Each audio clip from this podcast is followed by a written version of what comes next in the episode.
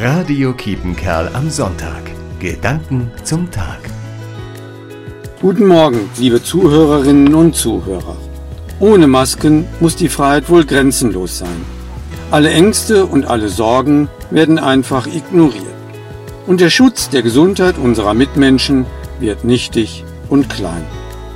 Ein kleines Stück Stoff soll die Macht haben, meine Freiheit zu begrenzen?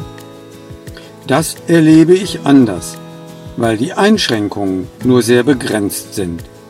Sicherlich, das Tragen der Maske ist lästig, aber das Leben wird für alle leichter, wenn einer des anderen Last trägt. Dazu lädt Paulus in seinem Brief an die Galater ein. Einer trage des anderen Last. Folgen wir dieser Einladung, so kann die Pandemie an ihre Grenzen und die Menschheit zur wirklichen Freiheit kommen. Ich wünsche Ihnen noch einen schönen und freien Sonntag. Jürgen Saget, Diakon in Nottuln. Radio Kiepenkerl am Sonntag. Gedanken zum Tag.